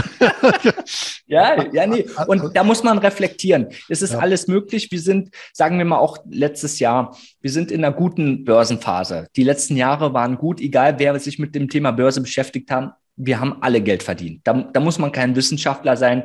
Selbst wenn ihr da Connection habt, irgendjemand, der irgendeinen Fonds von seinem Finanzdienstleister mal angedreht bekommen hat, der ist auch im Plus. Da ist keine, sagen wir mal, keine Kunst dahinter gewesen. Ich würde trotzdem darauf achten, wenn euch euer Geld wichtig ist und ihr die nächsten zehn Jahre weiterhin Geld verdienen möchtet, ähm, wirklich nochmal für sich zu selektieren, was kann ich von meiner Professionalität verbessern? Wie kann ich mein Geld ähm, schützen? Und was mir immer aufgefallen ist, die Stillhalter, die sind an sich total konservativ, sind sehr dran fixiert an Cashflow, aber auch an dieser Sicherheit äh, nicht, nicht zu hebeln, weil sonst würden sie ja nur Optionen handeln, diese auf der Käuferseite handeln, also haben ja. keinen spekulativen Aspekt, ähm, sind da vorsichtig. Aber wenn ich, wenn ich mich verbessere und mein Risiko im Griff habe und ich sehe, ich verdiene ja sowieso Geld, wenn ihr ein professionelles Konto habt, es ist kein Problem, wenn man, wenn man wirklich das Vertrauen ins eigene Handeln hat, keine Unsicherheit. Ihr könnt auch einen 1,5 Hebel fahren. Bedeutet, wenn ich jetzt, sagen wir mal, 15, 20 Prozent im Jahr mache und ich mache mir die Arbeit, ja, warum machst du dann nicht 1,5 ähm, Prozent ähm, Steigerung? Ja, du hast ja das Cashflow, du kannst dich steigern, du weißt doch, was du machst. Und genau das ist halt der Punkt. Das ist vielleicht jetzt ein bisschen provozierend, aber jeder, der jetzt nicht bereit ist zu hebeln oder sein Konto zu verdoppeln, wenn er es angenommen hätte, der weiß, es gibt einen Grund, warum er das nicht macht. Er sollte nochmal ganz genau schauen, wie er vorgeht, das auf Papier bringen und überlegen, das, was ich mir aufgeschrieben habe, was kann ich davon nicht umsetzen? Was sind meine Probleme, Schwächen, Hindernisse? Das kann fachlich sein, das kann technisch sein, das kann mental sein. Sowas machen wir bei uns in den Trainings immer. Und äh, das ist wie im Spitzensport. Joggen gehen kann jeder. Aber wenn es darum geht, Leistung zu bringen, Ergebnisse zu bringen, da brauchst du halt einen Trainer. Und das ist bei uns nichts anderes. Wobei ich das äh, durchaus äh, diese mentale Hürde verstehen kann. Ich meine, praktiziere ich ja selber es ist mir einfach, äh, ja, wie soll ich sagen, unangenehm, einer Bank etwas zu schulden. Ja? Und äh, ja, von daher, aber das kommt natürlich wahrscheinlich auch darauf an, auf die Konstellation, beziehungsweise auch auf die Summe, mit der ich hantiere. Ähm, und eben auch die, die Rendite, die ich eben draus ziehen möchte. Ne? Wenn ich das eben die gewünschte Rendite mit weniger Risiko äh, erzielen kann, dann muss ich natürlich auch das Risiko nicht, äh, nicht erhöhen. Ne? Da habe ich dir einen leichten Tipp. Ich, mhm. hatte, ich hatte das Thema mit einem, der war achtstellig im Immobilienbereich. Ja. Und ähm, der hat äh, da zu dem Zeitpunkt noch irgendwie über 70 Prozent Finanzierung offen gehabt und der hat eine 90 Prozent Finanzierung gemacht im achtstelligen Bereich. Sagt dann, hey, ich verdiene ja mein Geld. Und dann sage ich, ja gut, äh, du, da verdienst du dein Geld, aber im Optionsbereich, das machst du gut, du verdienst auch dort Geld. Deine, deine Nettorendite ist viel höher als die mit deinen Immobilien. Weil bei Immobilien, wenn du da mal rumschaust, äh, wer da sieben, acht Prozent ähm, verdient, der hat ein gutes, ein gutes Objekt. Findest du so auf Anhieb nicht, müsstest du entwickeln. Das machst du aber als Stillhalter ohne Probleme. Sag du, im Immobilienbereich bist du bereit zu hebeln, weil du sagst, ich habe ja Substanz. Das ist ja der Trick der Sache. Wenn du dir Werte aussuchst, wo du sagst, ich glaube daran, die werden eine Schwankung haben, die haben eine Dividende und die wird es in zehn Jahren immer noch geben. Und ich streue das wie beim Immobilienportfolio und ich weiß, ich habe ja eine viel höhere Rendite, dann sollte es ja kein Problem sein, vielleicht ähm, einen Hebel von 0,5 zu erhöhen. Das bedeutet, ich habe äh, äh, quasi vielleicht ein Drittel fremdfinanziert. Das ist für den Immobilienbereich erzkonservativ. Ja, ein Konservativer macht die Hälfte. Und vom, vom Mindset her, jeder, der eine Immobilie finanziert, der kann auch ohne Probleme ähm, da, wenn er, wenn er einen Handel im Griff hat, das skalieren, weil das sind die kleinen Stellschrauben, wie du die Arbeit machst du sowieso, den Zeitaufwand hast du auch, das Risiko zeichnest du. Ja, aber bitte hol dir doch die Gewinne, die dir zustehen. Und da diese kleinen ähm, Stellschrauben vom Synergieeffekt, die machen am Ende wirklich viel aus. Gut, dann kommen wir jetzt noch zu einem abschließenden Punkt. Ähm, in der logischen Fortsetzung, wo wir vorhin äh, etwas abgewichen sind dann.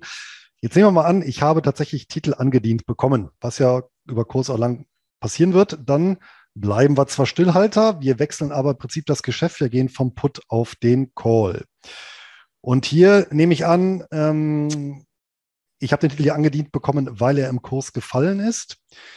Ähm, und hier sollte das Ziel sein, schon möglichst den Andienungskurs wieder als Mindeststreik anzupeilen, oder?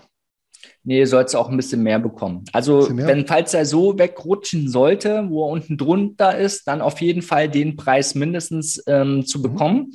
Ähm, wichtig ist dazu zu wissen, jeder, der an sich mh, hm, so mathematisch gesehen macht jetzt einen Call zu schreiben nicht wirklich Sinn.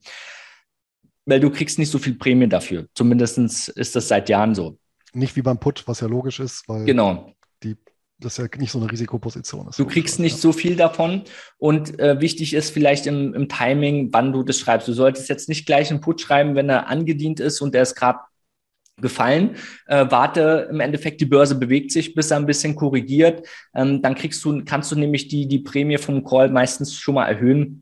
Nehmen wir an, das Beispiel, hast einen 50er ähm, Put angedient bekommen, die Aktie steht bei 47. Ähm, bevor du jetzt in deinem Beispiel einen 50er Call schreibst, warte, dass er vielleicht mal kurz gegenspringt, ähm, wenn er jetzt, das, das siehst du ja, kriegst ja irgendwann ein Gefühl, guckst du, dass er wenigstens 50 Cent höher springt oder einen Euro höher, dass er einfach mal eine Korrektur hat, eine vernünftige, jemand, der sich um Fibonacci-Zahlen vielleicht darum kümmert, ähm, dass er mindestens ein Drittel zurückläuft und dann schreibst du deine, ähm, dein Call. Kannst ja auch vorher schon ungefähr, du weißt ja vom Delta her, wo er dann steht, äh, kannst ja vorher schon ein sogenanntes Abstauberlimit für deinen Call schreiben. Das macht eine Menge aus. Also Börse ist immer langfristig und Geduld. Und wenn das wenn du die Option angedient bekommt hast und den Wert im Depot hast, dann freust du dich erstmal, weil du ja den Substanzwert günstiger gekauft hast. Das ist wie so ein Discount, ein Schnäppchen gemacht zu haben. Und jetzt schreib, versuchst du möglichst immer zu schreiben. Im Idealfall kommt der wieder hoch. Und da sollte man dann, wenn du den vercallst, sollst du mindestens auch ähm, fünf bis zehn Prozent ähm, Kursgewinn haben von der Aktie. Das ist ganz wichtig. Mhm. Und was machst du, wenn, sagen wir mal, tatsächlich der Worst Case, trotz aller Vorsichtsmaßnahmen und beachteten Kriterien, jetzt schmiert dir der Titel doch mal ab und ist dann nicht bei ja, äh, minus 8 oder ähm, zu welchem Preis auch immer du den eingebucht bekommen hast, sondern tatsächlich auf minus 25. Das Problem ist ja, dann kriegst du den Call ja, da kriegst du ja gar keine Prämie mehr. Also da, da wird es häufig auch gar keinen Call mehr geben, ähm, zu dem äh, überhaupt ähm, ja, der, der überhaupt handelbar ist zum, äh, zum Einbuchungspreis. Verstehe. Armageddon also. Naja, aber ja, Armageddon wäre ja, Armageddon wäre Wirecard, ja, aber jetzt nehmen wir mal, äh, äh, weiß ich nicht, äh, kann ja durchaus eine temporäre Schwäche sein. Aber warte, warte, nehmen wir mal Wirecard, gehen wir, gucken wir mal in die mhm. Grube, in den Abgrund. Ähm, wenn du ein 100.000 ähm, Euro Konto hast und nehmen wir an, du bist in der Wirecard, hat sich da zersäbelt, äh, da muss, liegst du aber schon mal falsch, weil ein Substanzwert ähm, kann dir das nicht passieren. Wirecard ist eher ein Wachstumswert gewesen. Also allein in der Selektierung wärst du nicht draufgekommen. Wenn du vorher schon drin gewesen wärst, bevor der Abwärtstrend intakt war, ähm, dann hast du halt Pech gehabt. Aber selbst im Worst Case und du hast zehn Positionen, hast du vielleicht im Totalverlust mit einer Insolvenz vom DAX-Wert zehn Prozent verloren aufs Gesamtdepot. Über drei Jahre, sagen wir mal, ja. Die musst du mit den restlichen 90 Prozent aber sowas von wieder ausgebügelt haben. Das ist dann eine Delle, wo akzeptabel ist, weil diese 10 Prozent, selbst wenn es zwei Werte Wirecards im Depot hast, dann sind es 20 Prozent, ist kein Problem. Du bist immer noch besser gestellt, als wenn du jetzt einen DAX-ETF hast und der in Corona ähm, die 40 Prozent um die Ecke kommt oder in der Finanzkrise auch mal 60 Prozent. Mhm. Gut, und jetzt nehmen wir mal an, kein solches Armageddon, aber du hast halt tatsächlich einen soliden Wert und äh, ja gut, der ist jetzt halt so bei minus 20 Prozent, minus 25 ja. dümpelt der rum.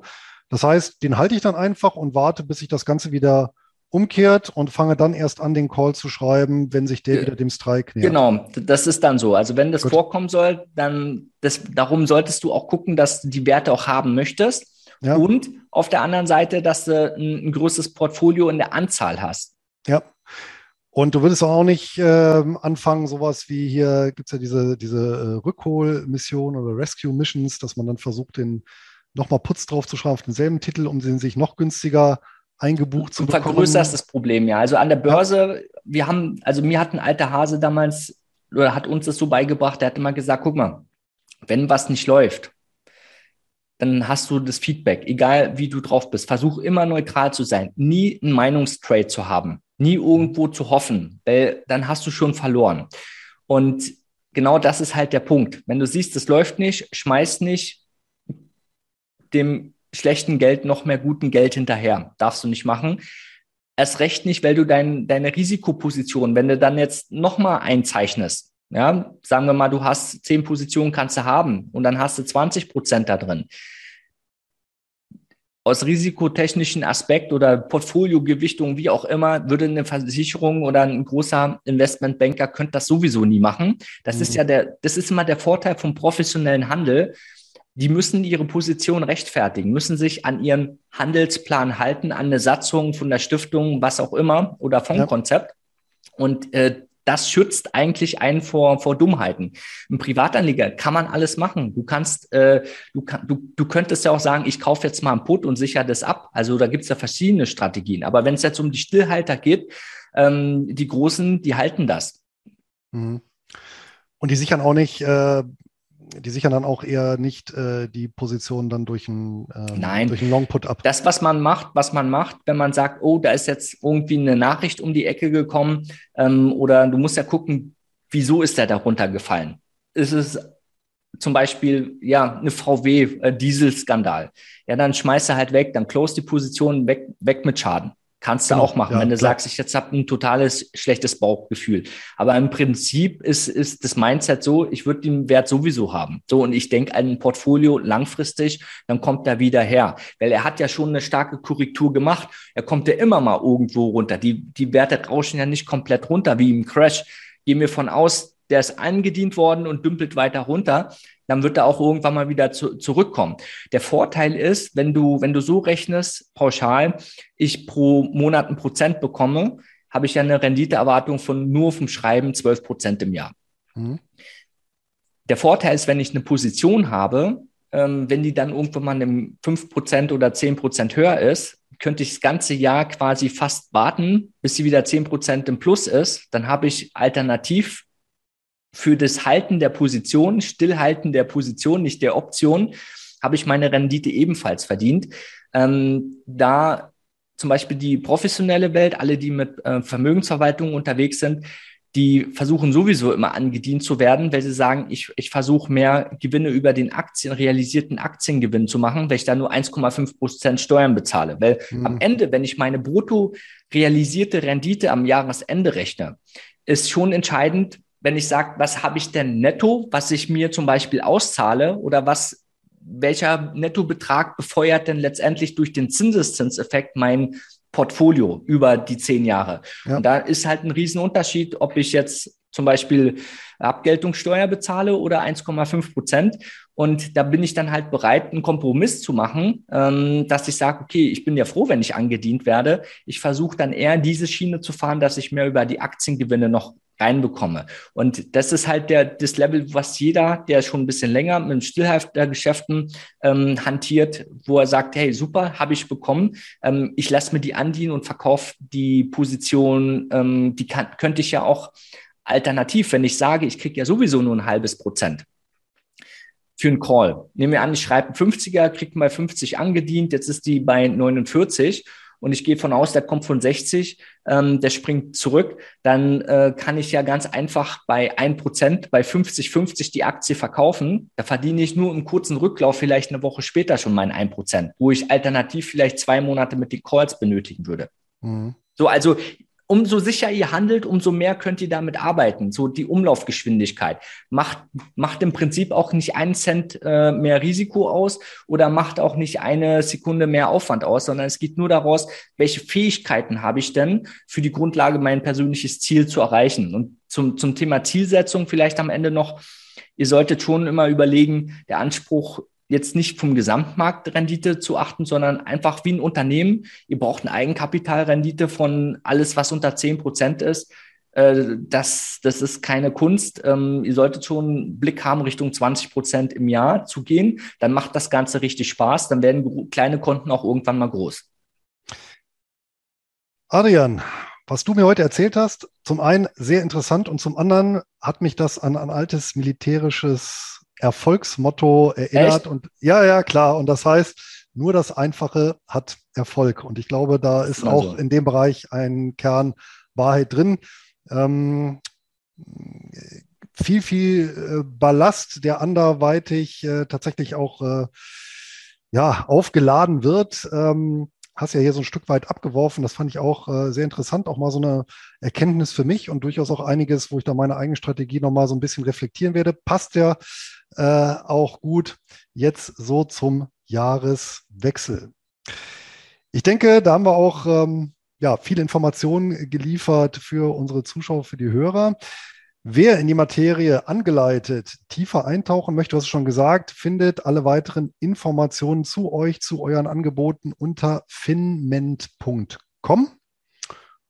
Und gibt es da noch ein besonderen, besondere Seite, besonderes Angebot, auf das du hinweisen möchtest? Nee, also was, was auf jeden Fall Sinn macht vom Prozessor, wir machen das immer so, ähm, weil wir haben ja von beruflichen Händlern, von Anfängern, Fortgeschrittenen alles bei. Der jüngste ist mittlerweile 15 und der älteste ist 89. Ähm, von drei, die sind in der Privatinsolvenz bis Milliardäre, vom Kundenklientel 30 Prozent Frauenquote, ähm, also alle Nationalitäten, alle Sprachen, alle Länder mit bei. Ähm, tragt euch einfach ein. Ihr habt die Möglichkeit für ein Erstgespräch. Da geht es darum zu schauen, okay, wo steht ihr? Wo wollt ihr hin? Was ist euch wichtig? Ist überhaupt realistisch das, was ihr euch vorstellt? Ähm, dann kann man dann auch schon mal erklären, okay, wie, wie sind denn die nächsten Schritte, was kommt auf dich zu? Weil so eine Persönlichkeitsentwicklung, ähm, Börsenerfolge zu haben, ähm, ist nicht ganz ohne, ähm, dauert auch eine, eine gewisse Zeit und es ist, sollte einem auch wichtig sein, bevor man irgendwas macht an der Börse, wirklich mal auch vielleicht ein Feedback zu bekommen, wo stehe ich, welche Möglichkeiten habe ich, um, um Potenziale zu nutzen. Und ähm, das, das ist bei uns immer ganz spannend, einfach zu sehen, den Leuten da auch weiterzuhelfen, ähm, auf ein nächstes Level zu kommen. Das kannst du machen, so wie wir alles sich mühselig selber zu arbeiten und dann halt irgendwann über ein Netzwerk nach vorne zu kommen. Aber in der heutigen Welt, wenn du, ist wenn es anfängt, ja, welches Buch soll ich denn lesen? Ja, dann kannst du gleich mal 30, 40 Bücher lesen. Das ist alles richtig, wenn du es verstanden hast. Hast du die Zeit überhaupt, das aufzunehmen? Und wann kommst du in die Umsetzung? Das ganze Lehrgeld, das kannst du auch abkürzen. Deswegen, wir sind wie eine Fahrschule. Wir sind ähm, da aufgestellt als private Uni. Wir sind zertifiziert nach dem Fernunterrichtsgesetz. Ähm, deswegen, wenn du wirklich ernsthaft das lernen möchtest, wenn du wissen willst, wie das geht, trag dich einfach ein ähm, bei uns auf der Webseite finment.com für ein Erstgespräch und dann guck mal, wie wir deine Ziele realisieren. Wunderbar. Dann profitieren wir alle von der integrativen Kraft der Kapitalmärkte. Das ist doch auch ja. schön. Du, Luis, weißt du, ich habe, weißt du, was mir gerade eingefallen ist? Weil ähm, jetzt für einen Anfänger ist das vielleicht komplex. Du wirst lachen. Ich habe eine lustige ähm, Anekdote. Wenn, hast du noch zwei Minuten? Aber klar doch. Ähm, das war, warte mal, wann waren das? Das war ungefähr 2006, 2007. Ähm, wir haben, wir haben ein Wertpapierhandelshaus, wir haben viel Market Making gemacht für Aktien und ähm, für Optionen ähm, haben aber auch zum Teil äh, Optionsscheine, die ähm, Pricing übernommen für andere Wertpapierhandelshäuser, dass wir rein als Makler durchgebucht haben. Ähm, weil der Markt für Optionsscheine war groß, Emittentengeschäft. Ja. Du kannst bei Optionsscheinen kannst du, kannst ja nichts schreiben, sondern nur kaufen. Und irgendwann ähm, hat uns von Kollegen, Kollegen angerufen von einer großen Bank, ähm, nenne ich jetzt nicht. Und dann sagt er, du, ich habe hier einen Kunde, ähm, der, der versteht eigentlich gar nicht so recht, was er macht, aber der handelt so eine riesen Size. Ähm, wir wollen den behalten, weil die Emittenten blocken ihn. Er versteht das nicht so. Könnt ihr Liquidität ihm organisieren? Und dann habe ich gesagt, wie Liquidität? Da steht doch bei, wenn du von der Citigroup oder sowas handelst, Optionsscheine, kannst du auch 250.000 Stück abdrücken. Ja, ja, die reichen dem ja nicht. Ähm, der, der will ja mehr machen. Sag ich, hä? Ja, gib ihn mir mal. Und sagt er, du, der ist, äh, der ist ein Privater, der hat sich da über 20 Millionen zusammengehandelt. Ähm, das ist auch ein, ein ganz äh, verrückter, interessanter Mensch. Ähm, macht ihr sowas? Sag ich, dann äh, gib ihn mir mal.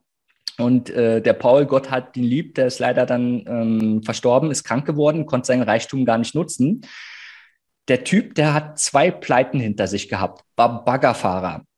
Und dann hat er sich überlegt, wie kann ich, wie kann ich quasi aus meiner finanziellen Lage wieder rauskommen?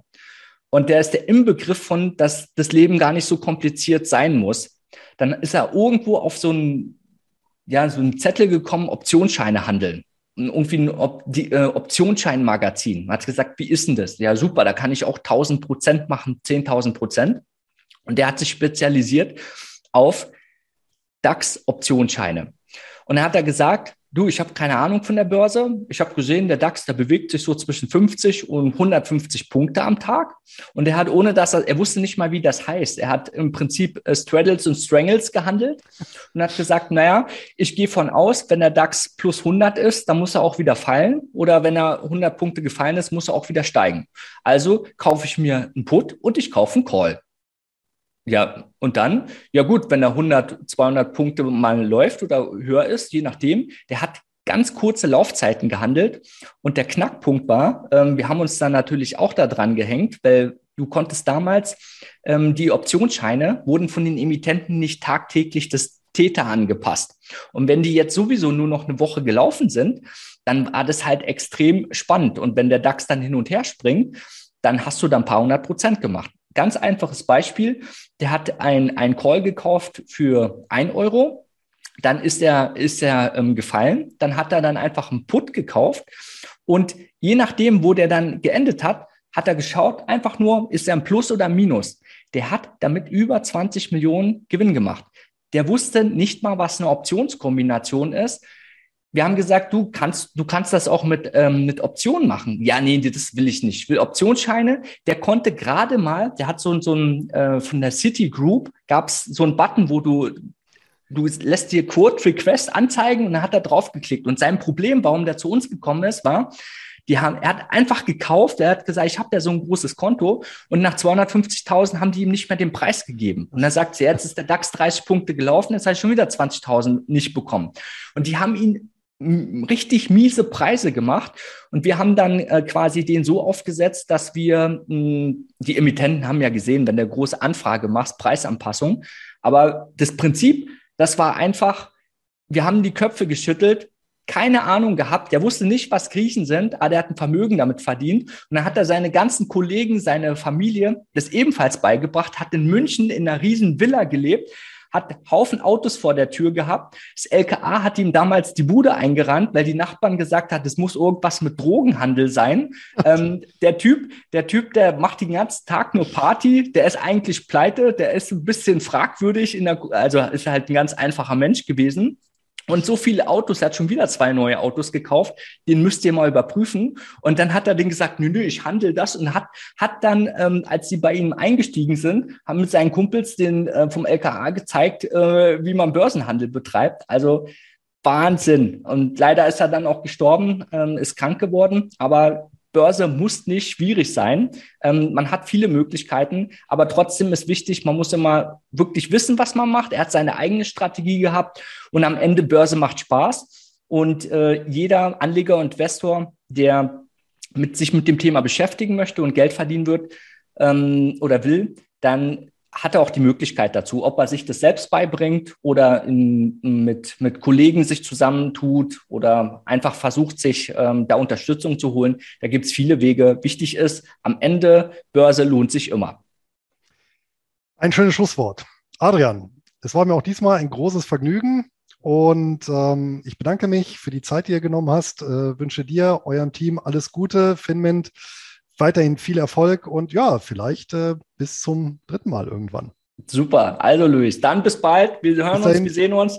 Erstmal danke fürs Zuhören. Wenn ihr, äh, wenn ihr mehr davon möchtet, ähm, dann schreibt einfach den Luis an, äh, guckt, äh, dass ihr euch das anschaut. Vielleicht auch kennt ihr jemanden, den das ebenfalls interessiert. Ähm, gibt ihm da einfach den, den Link, dass er ähm, das spannende Thema von heute sieht. Und ähm, wir sind ähm, immer froh, wenn wir sehen, es gibt neue Börsianer. Die letzten zwei Jahre gibt es ganz viele neue. Das bringt ja auch die ganze Industrie nach vorne, viele Möglichkeiten, die man vor 20 Jahren so gesehen nicht hatte. Heutzutage kann jeder mit mit einem, theoretisch mit dem iPhone einen, einen Internetanschluss und seinem Broker komplett äh, an der Börse aktiv sein. Und das ist einfach super und ich finde es gut. Deswegen äh, guckt, dass ihr da auch andere inspiriert. Genau. Und alle Informationen dazu auch nochmal im Blogbeitrag und in den Notizen zur Folge. In dem Sinne, alles Gute und tschüss. Ciao, ciao.